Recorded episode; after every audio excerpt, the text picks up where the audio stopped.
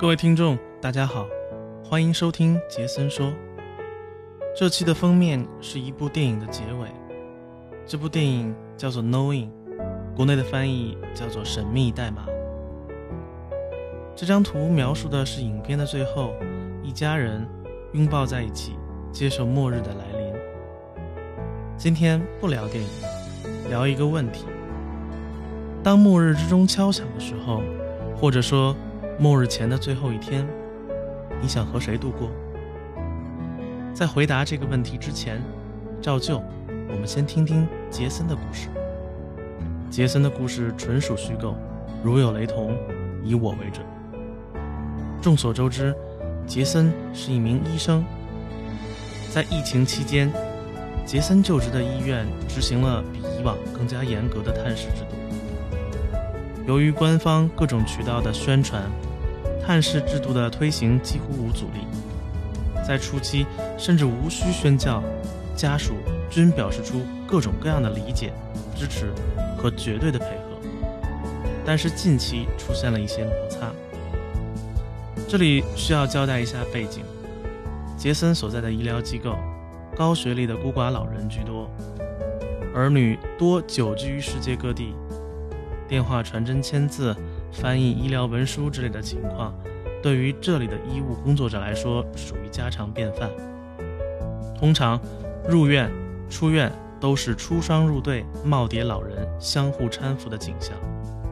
查房的时候看见的，大概就是终极的爱情；听到的，大概就是穿越的故事。我在微博上发了一张图，大概能帮大家理解这种情景。而近期。中老年高级知识分子探视的情况呈陡增趋势。然而，早先因疫情的原因，住院病人的探视人员已经完全固定下来，每位患者仅能安排一位探视人员，无论是送饭还是陪床。像这种突然来访的家属，必然不能被轻易放行。这些家属无一例外。都是近一个月内有国外入境的经历，流行病调查等必要的流程会花费大量的时间，也造成了探视人员的抱怨，甚至有人把住院和监禁相提并论。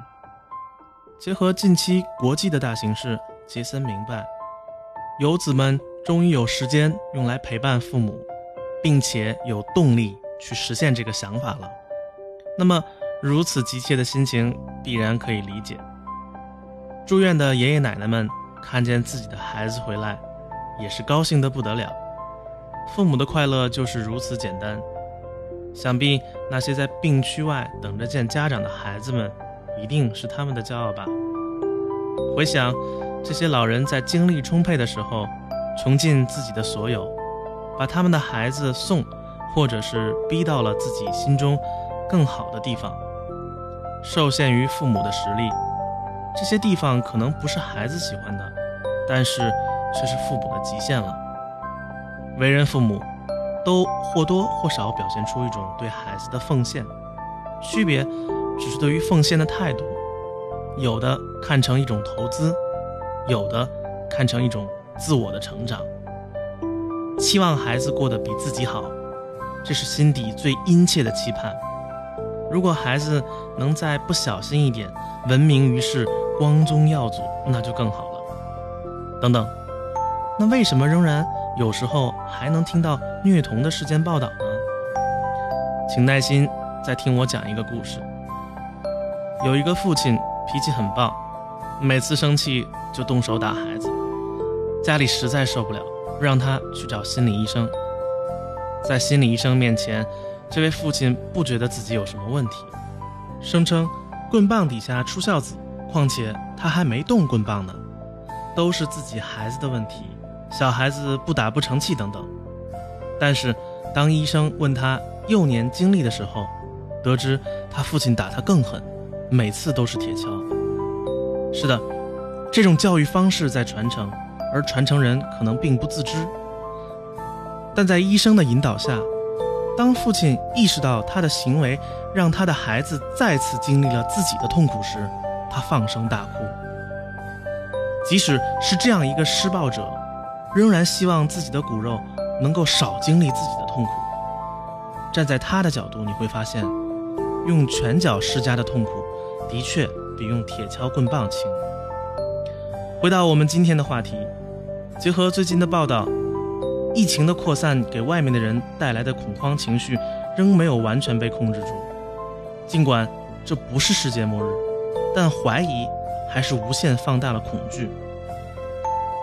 假设这就是世界末日，那么你会和谁度过呢？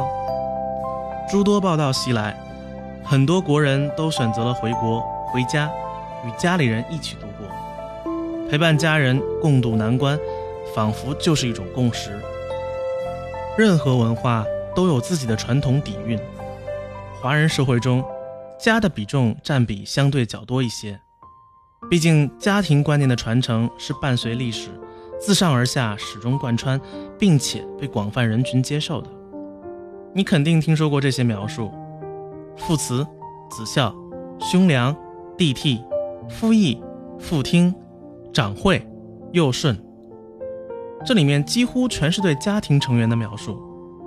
这种观念的塑造，经过年复一年的沉淀，形成了我们现今社会的共识。而共识的形成，对于社会行为规则的塑造意义非凡。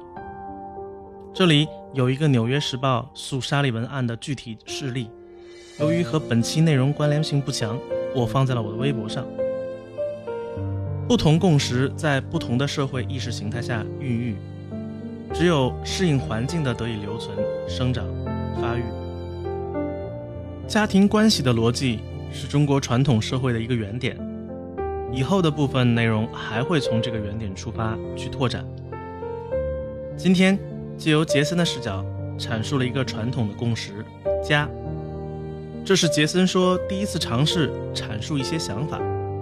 杰森说内容尊重关于年龄、疾病、信仰、国足、性别、国籍、证件、种族、地位或性向等内容。如果内容引起观众不适，杰森说接受批评并诚恳道歉。那么今天的内容就先告一段落，我们下期再见。